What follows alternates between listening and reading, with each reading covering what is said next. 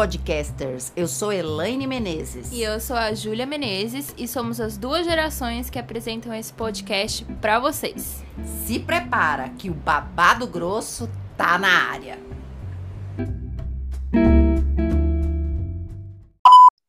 Vamos começar agora, Ju, nos apresentar. O que, que você acha? Acho que é bom para as pessoas saberem quem somos nós. Você quer Isso. começar? Eu começo? O que, que você prefere? Pode começar, só dando uma introdução. Esse aqui é o nosso primeiro episódio do, do nosso podcast Babado Grosso. Então, a gente optou por fazer um episódio só de apresentação, para que vocês tenham ideia de quem é que está apresentando aqui por trás desse, desse áudio maravilhoso de vozes tão lindas. Então, pode começar, mãe. Se apresenta primeiro. Começando dizendo que a Elaine Menezes é a minha mãe. Eu sou a filha, a Júlia Menezes. Então, a gente está fazendo esse podcast aqui em conjunto. Ela vai se apresentar primeiro. Então, vai, mesmo. A Ju é minha filha, minha filha única. E eu sou psicoterapeuta, trabalho com a psicoterapia há muitos anos, mas antes de ser psicoterapeuta, eu quero falar um pouco sobre a minha história. Meu sotaque é de baiana, eu morei, nasci no Rio de Janeiro, fui para a Bahia, para Salvador, com cinco anos. Meu pai era baiano, minha mãe carioca. Eles se conheceram no Rio, tiveram família, viveram lá muitos anos, mas minha mãe adoeceu na época, a doença dela era um câncer, na época era muito complicado, meu pai se sentiu mais seguro de voltar para Bahia, para Salvador, porque a família dele tinha médicos, inclusive médicos dessa área da oncologia, cabeça e pescoço. E aí, com cinco aninhos, eu voltei para Bahia, voltei, né? Fui para Bahia e lá fiquei durante muitos e muitos anos. Ela me deu régua, me deu compasso. E depois eu voltei para o Rio de Janeiro para fazer especialização. De lá fui chamada para um trabalho em Maceió. De Maceió voltei para Salvador e de Salvador eu vim parar em São Paulo e moro aqui há mais de 16 anos. Portanto, a minha filha veio para cá bem pequenininha e ela é muito mais paulista, na minha opinião, do que baiana, mas eu sou ainda muito baiana, muito paulista e pouco carioca, preciso confessar. O que mais, Ju?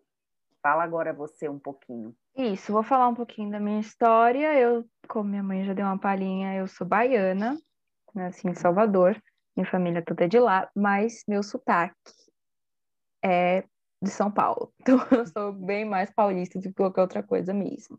Eu mudei para cá bem pequenininha, com quatro anos, e aqui estou eu, sem previsões de, de sair desse lugar, porque São Paulo deixa as pessoas um pouco alucinadas, mas eu confesso que eu tenho uma paixão por essa cidade. Ah, eu também. Não, também. São Paulo, só quem mora sabe. A gente ama, mas odeia, mas mais ama do que odeia. É, eu acho que como eu não sou paulista, eu amo até mais do que odeio, porque eu me lembro que quando eu avisei as minhas amigas, uma grande parte da minha formação dentro da psicoterapia foi aqui em São Paulo. Eu viajava muito, Ju, antes até de você nascer e depois que você nasceu, para concluir. Todas as minhas formações eram formações muito longas, muito que demandavam viagens e eu fazia. E eu tenho e tinha muitas amigas. E elas falavam para mim: Nossa, você vai embora da Bahia, você vem morar aqui, que loucura. E é muito engraçado, porque nenhuma delas se mudou até hoje, né? E Sim, também... tem aquele imaginário também que a Bahia é aquele lugar para dizer que você está o tempo inteiro na praia. Você mora na Bahia, você mora na praia, você não trabalha, você não faz nada da vida. Você fica tomando água de coco na praia o tempo inteiro. É, você acorda, já mergulha. Pois o é. interessante é. é. que quando eu morava lá, né, essa minha formação toda na, na parte de administração, dentro da psicoterapia, mas também na administração e no turismo, eu tive uma empresa durante 14 anos, uma empresa de organização de eventos, de eventos institucionais. Eu trabalhava com grandes instituições de classe, né, com grandes entidades e associações, e eu ia pouquíssimo à praia, para ser verdadeira, eu ia pouquíssimo à praia, porque eu estava sempre trabalhando muito, eu fazia eventos, fazia congressos, fazia coisas grandes de duas mil, três mil pessoas. Então, eu não, quando eu estava trabalhando na Bahia, eu tinha uma empresa, era dona de empresa, e eu sempre amei, amo a praia, eu amo o mar, eu amo o sol, eu amo a cor daquela cidade, do sol. Acho aquela cidade muito linda, assim como existem outras, inclusive o Rio, que é uma cidade muito linda, mas de fato eu ia muito pouco à praia. E como eu trabalhava e estudava, e quando Júlia nasceu, eu trabalhava e estudava, cuidava de Júlia, meu marido estava trabalhando aqui em São Paulo e não lá. A gente ficava toda semana de ping-pong de um lado para o outro, ou ele vinha ou eu ia. Eu confesso que essa praia, que as minhas amigas sempre diziam que loucura eu deixar a Bahia para o São Paulo, na verdade, eu acho que eu vou até muito mais à praia agora que quando eu visito a Bahia do que antes. Bom, mas enfim, isso também não é tão importante. Vamos lá, Juju. Então, eu queria falar um pouquinho também, depois você, dos meus trabalhos pessoais. Eu sou estudante de Direito, para quem não me conhece. Faço Direito no Mackenzie e vou me formar em 2023, daqui a pouco. Estou na metade do curso, um pouquinho mais da metade, na verdade. E é isso. Eu faço vários trabalhos assim por fora da faculdade. Eu estou estagiando também no gabinete de uma juíza. Faço iniciação científica.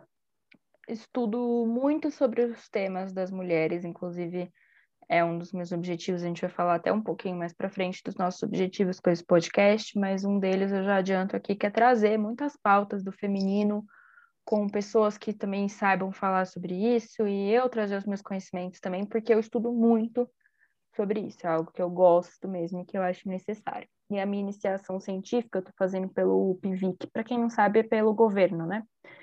E eu faço sobre a questão da licença parental, né? E a divisão de responsabilidades no Brasil.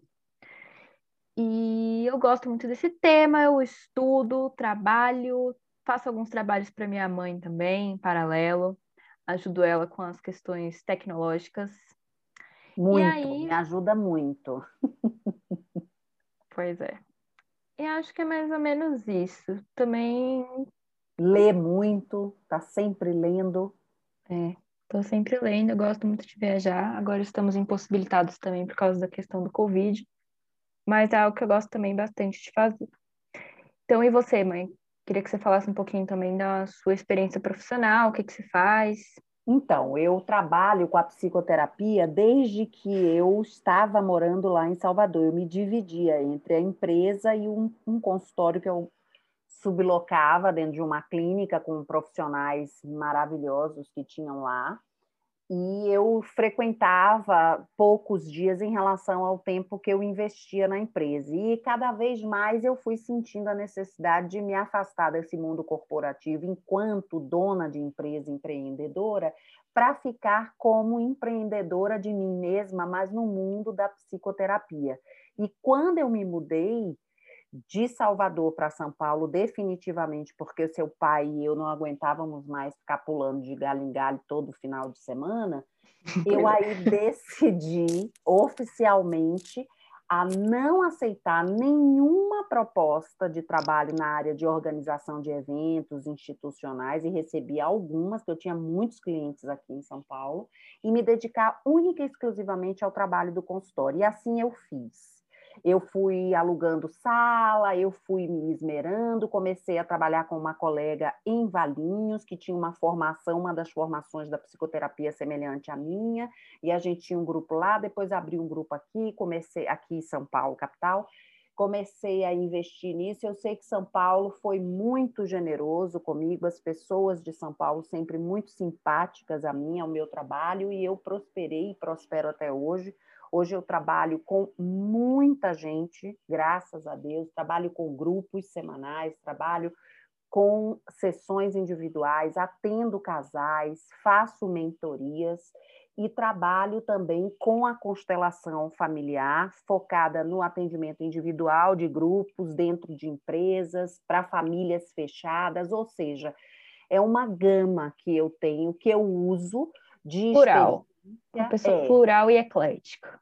É verdade. Sempre voltado para coisa, para para o trabalho da psicoterapia, sempre com uma pegada além da pegada da psicologia pura ou da psicologia da persona. Sempre é isso que eu ia falar. Desde que eu era pequena, eu vejo você fazendo muitos cursos, uma coisa diferente da outra. E eu achei que no seu trabalho, agora com a pandemia, minha mãe está trabalhando mais perto de mim, né? Então eu tenho a possibilidade de ver o quanto que ela está investindo em tudo e eu percebo que você criou uma junção, né? Você criou o, o seu, o seu estilo, que é uma junção de um pouco de tudo. Você não segue uma linha específica. Isso eu acho bem interessante não, também. Não, não. Eu sigo só quando eu vou fazer, por exemplo, um determinado trabalho de uma linha específica. Aí eu sigo porque é inclusive a escolha da pessoa e a minha do cliente, no caso, que eu também não gosto de chamar de paciente, porque eu não acho que Sim. as pessoas têm que ter paciência para fazer nenhum tipo de terapia. Eu acho que as Isso pessoas contribui são... para o preconceito também, né? É, é eu acho que, que as pessoas muito. são livres e elas escolhem né? Escolhem uhum. não só o próprio profissional, como fazer o, o, trabalho, né? É uma necessidade, muitas vezes surge como uma crise, uma emergência, mas muitas vezes é um anseio mesmo da alma, da sensação interna da gente, que a gente está aqui, está bem, mas que a gente quer algo mais. Então, o meu trabalho pega essa questão das, da persona, das defesas, das máscaras, comportamentos, mas leva muito para o além, né? Para aquele lugar além, não é o além, no mundo do além, mas é o mundo interno do inconsciente e do que eu chamo de substância universal, que tem a ver com o que eu acredito que seja a nossa alma. Então, eu tenho essa pegada aí pessoal para mim, e pessoal uhum. como profissional para o outro. E você sabe disso, né, Ju? Porque a gente Sim. conversa muito a respeito das visões, daquilo que você acredita, daquilo que você não acredita, e a gente troca muito, né? Sim, a gente conversa muito sobre tudo, isso que vocês vão ver aqui também. Vai ser uma extensãozinha da nossa relação aqui, uma micro extensão. Uma coisa que eu queria falar também, que me ocorreu aqui, que eu acho que é importante para contextualizar um pouco, assim, eu sou uma pessoa que sou, já falei várias vezes, que sou extremamente envolvida com as causas do, do feminismo, das mulheres e tudo. Isso estava aqui pensando quando estava me apresentando, isso na verdade consome grande parte dos meus gostos da minha vida, das coisas que eu busco, entendeu? Porque eu acho que quando você tem um certo ideal, você acaba indo muito atrás disso. Às vezes pode se tornar até uma pessoa meio chata, porque você fica realmente focado nisso. E aí eu me toquei de onde que veio isso, né? Eu assim, sempre tive o estímulo na minha casa de ter essa questão da igualdade tudo, aqui na minha casa é uma casa bem diferente das casas tradicionais. A gente não tem a tradicional divisão de responsabilidades de homens e mulheres. Então, eu já comecei assim um pouco fora. E na minha escola, eu estudei aqui um colégio de São Paulo que teve uma proposta muito interessante de um coletivo feminista na minha escola. E foi aí que, na verdade, eu comecei a descobrir, né, um pouco desse mundo e o que, que era isso. E aí, como toda mulher, passei por situações bem difíceis e situações bem complicadas, e aí isso me fez abrir muito os meus olhos para essa questão. E quando eu acho que foi um, foram momentos assim que eu virei uma chave dentro de mim, sabe? Que eu percebi assim o quanto que isso precisa ser estudado para mim, para me salvar e para salvar outras pessoas. Então eu acabei entrando de cabeça nesse mundo e hoje esse mundo sou eu, na verdade, assim, na minha vida. É, é muito difícil de separar, né? Eu acho que eu criei uma identidade também em relação a isso. E eu acho legal falar sobre isso, só para vocês me conhecerem também um pouco mais. É, e acho que é importante mesmo, Chu, essa identidade sem, sem exageros e sem excessos, né? De você poder olhar o que que cabe para você, assim como eu olho também sempre o que que cabe para mim, né? Nem tudo que eu, eu leio, que eu vou consumir, cabe para mim. Às vezes tem coisas que eu acho até que não cabem. E eu separo o joio do trigo, né? Claro, você tem que ter, você só vai ter esse senso crítico a partir do momento que você estudar e a partir do momento que você criar a sua opinião. Eu acredito, Exatamente. eu sou daquelas que acredito que você tem que ler de tudo, que você tem que ver de tudo, ouvir de tudo, para você poder dizer assim, não, isso aí eu não concordo, ah, beleza, isso aí eu concordo. Porque senão não, você não tem embasamento é, para dizer. E escutar, né? Escutar pessoas também. Eu acho que essa é a história do podcast, aí a gente já É isso que eu ia falar. É. Esse lugar que é assim, por do quê, porquê né? que a gente criou, exatamente, do porquê que a gente criou, por que, que a gente quis criar. É, eu acho que antes até de entrar nisso, só para fechar, você falando sobre essa sua paixão, porque quando eu escuto você, eu escuto você falando sobre algo que, que ocupa o teu tempo por escolha, e é uma paixão Sim. olhar para o feminino, para tudo isso que eu vejo você escolhendo ler, Sim. até como leitura é, fora do horário de, de consumo, de estudo, de informação, uma leitura gostosa, você escolhe livros que falam sobre isso, né? romances que falam sobre isso e livros mesmo de mulheres que falam e falam muito bem sobre isso. Então, eu acho que é interessante porque a minha paixão dentro da psicoterapia é gente. Eu adoro gente, mas ao longo do meu tempo e ao longo da minha experiência só como psicoterapeuta e antes me dividindo, eu hoje trabalho muito especificamente com um público feminino de mulheres 40 mais, 40 mais, 50 mais, 60 mais, 70 mais, 80 mais, que é o 30, os 40 e os 50 novos, né? E não Sim. tem nada a ver com 30, 40, 50 há 20, 30 anos atrás. E por isso também estou me especializando nesse público e lançando, você sabe, um uhum. trabalho online, que é um curso online chamado A Virada da Loba, mulheres, né, 40 a mais, e uma mentoria só para mulheres de mais de 40 anos. E são produtos totalmente online, e hoje eu sinto que é o meu é o meu público, é a minha audiência, é, é com quem eu falo constantemente. Não que eu não fale com os homens, não que eu não fale com as jovens, eu tenho muita jovem no meu consultório e Sim, gosto, adoro, adoro. Porém, é, esse lugar de falar com as mulheres, de ajudar as mulheres a se empoderarem, a se sentirem bonitas como são, vivas como são e se posicionarem na sociedade, no trabalho, nas relações íntimas, nas relações familiares como elas são a partir do autoconhecimento, isso traz muita paixão para mim também. Então, nós duas somos apaixonadas por esse segmento, cada uma de sua forma, e acho que isso também é Sim. é muito bacana, porque aqui no podcast a gente vai poder complementar. Exatamente, isso é uma das coisas das nossas intenções, né? Porque eu tenho uma visão muito diferente da sua e às vezes muito parecida também e vice-versa. E eu acho que as nossas visões são complementares muitas vezes. E então acho que seria realmente, vai ser muito interessante essas nossas conversas, inclusive porque o seu público é um público diferente do meu, que não, não se relacionam às vezes diretamente. Então é muito muito bom a gente poder ver isso, porque as suas dores, as dores do seu público, vamos dizer assim, são dores diferentes do meu que Sim. são dores de, assim, cada cada mulher, né, tem uma dor diferente. A mulher que se encaixa em uma classe, na cor de pele, em tudo Sim. isso se encaixa com dores diferentes na idade. Então é legal a gente poder pegar também essas dores e essas esses conflitos, né, diferentes. Sim. E Sim. Agora eu vou te, vou te perguntar, que eu acho que você vai conseguir falar melhor do que eu. É, por que, que a gente criou esse nome? Babado, babado grosso. grosso? Ah, porque primeiro você é baiana, nasceu na Bahia, eu me considero baiana. E lá a gente fala um monte de coisa baiano, baianês. E babado grosso é quando a gente chama uma pessoa e diz: vem cá, fulana, que eu vou te contar um babado grosso. Na hora, dificilmente a pessoa não para para dizer, ah, me conta. Entendeu? Veja bem, babado grosso não é fofoca.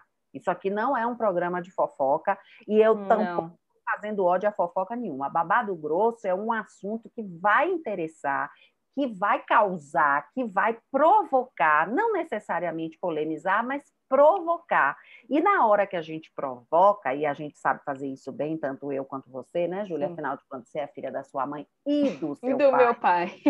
Jornalista e um publicitário extremamente provocativo. É, você, a gente cria a conversa, porque o barato aqui do babado grosso é conversar é trazer não só a gente, como pessoas com opiniões complementares, divergentes, mas que a gente está aberta a ouvir e a aprender, não é isso?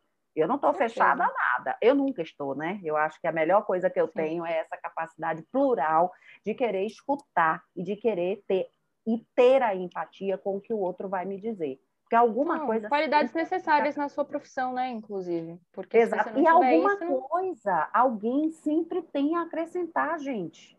Não posso claro. chegar para alguém achando que o mundo dessa pessoa não serve para nada, que a experiência dela não serve para nada, porque isso é loucura. Babado grosso é isso, é estar tá aberto para escutar e segurar a onda de ouvir também, né? Sim. Com certeza. E a minha intenção também com esse podcast, acredito que a sua também, é criar né, um, um projeto juntas, porque, como eu já tinha dito, eu ajudo a minha mãe em muitos projetos, que ela é uma pessoa igual a mim também, que não paro.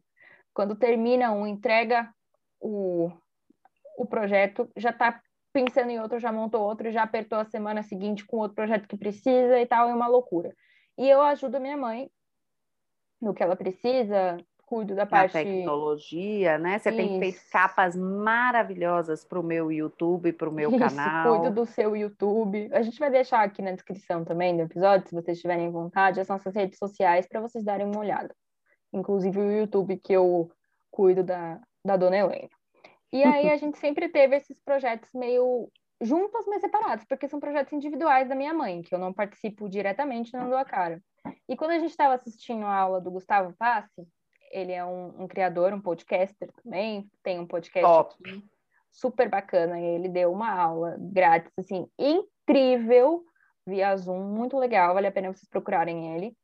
E eu despertei minha vontade de, de fazer um podcast para mim mesma. E aí minha mãe, eu estava assistindo junto com a minha mãe, ela olhou para mim e falou: "Por que a gente não faz um juntas?"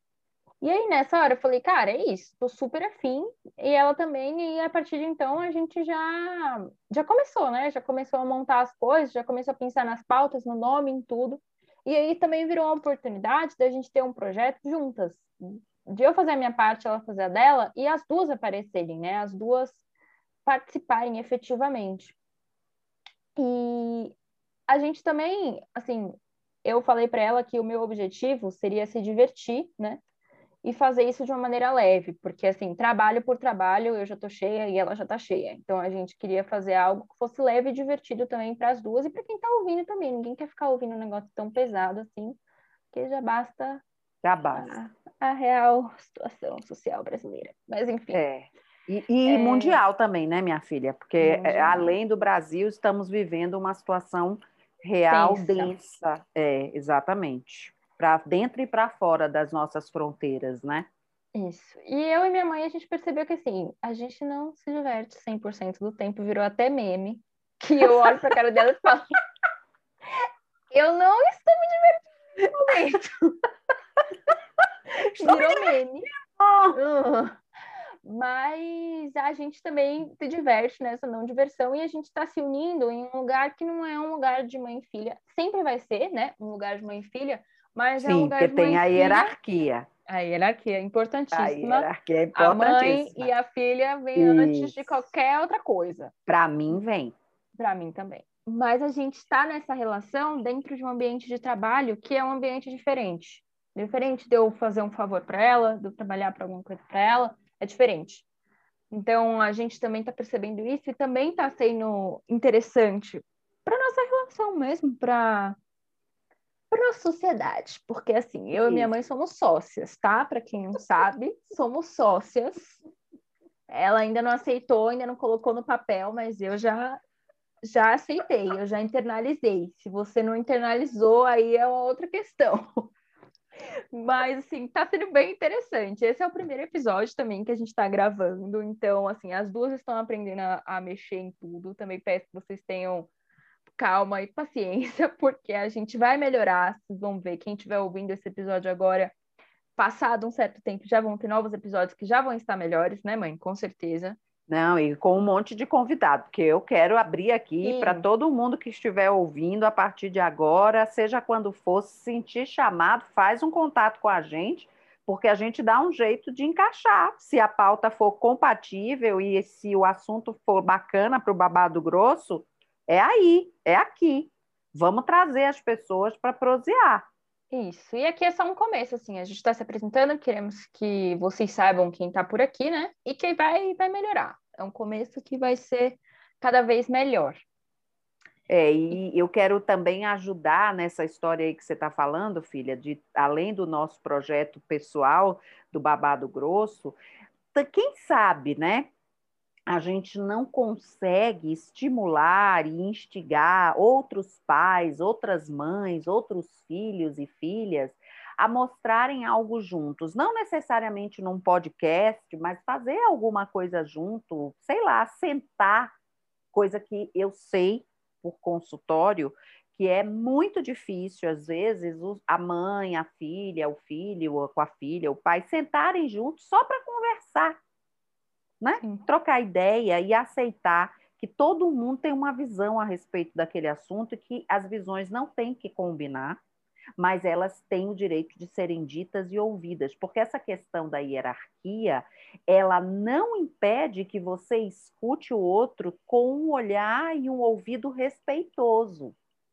A hierarquia existe. Eu sempre vou ser sua mãe, eu sempre vou ter nascido antes que você, e você sempre vai ser minha filha, ter, veio de mim. Isso não tem como mudar. Mas isso não quer dizer que você tem que ter, ser uma pessoa, uma mulher e uma filha que acredita e pensa igual a mim. Deus nos livre disso, né? É diferente Por... de submissão, né? A hierarquia não, não significa uma submissão. Eu acho que não, a hierarquia é uma realidade. Exatamente. E se você aceita essa realidade, tendo a mãe e o pai do jeito que você tem, sem, e tendo a filha e o filho do jeito que ele é, você passa a ter uma relação.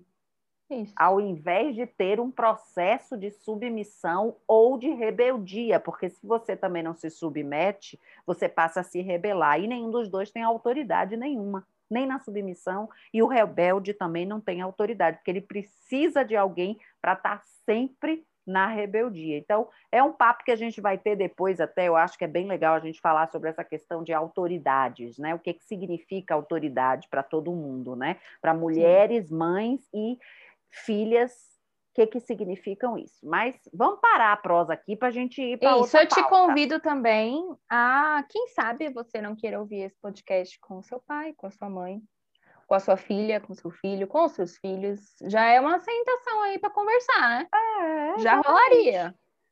Eu acho que essa, troca uma ideia, fala essa bem, pro... fala bem, não fala mal, fala bem. Elogia o nosso podcast. Não vai falar fala mal. Fala bem e escreve lá. Pode escrever no podcast, Ju? Não, mas a gente está criando uma página do Instagram que a gente também vai colocar aqui na descrição para vocês seguirem, entrarem. A gente está estudando a possibilidade também de ter uma comunidade, caso seja decidido que teremos, também terá o link. Então entre na descrição também para vocês terem uma ideia de tudo, vão ter as nossas redes, vão ter os links para tudo.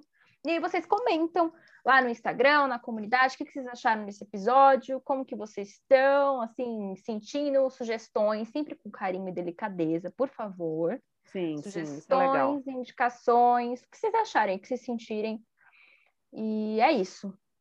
É, carinho e delicadeza, com certeza.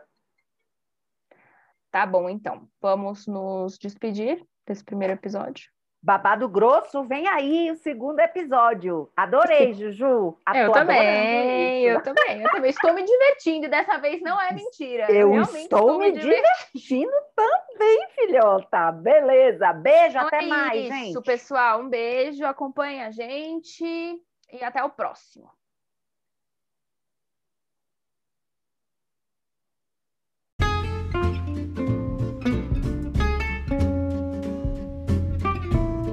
Vem com a gente que o babado grosso tá na área.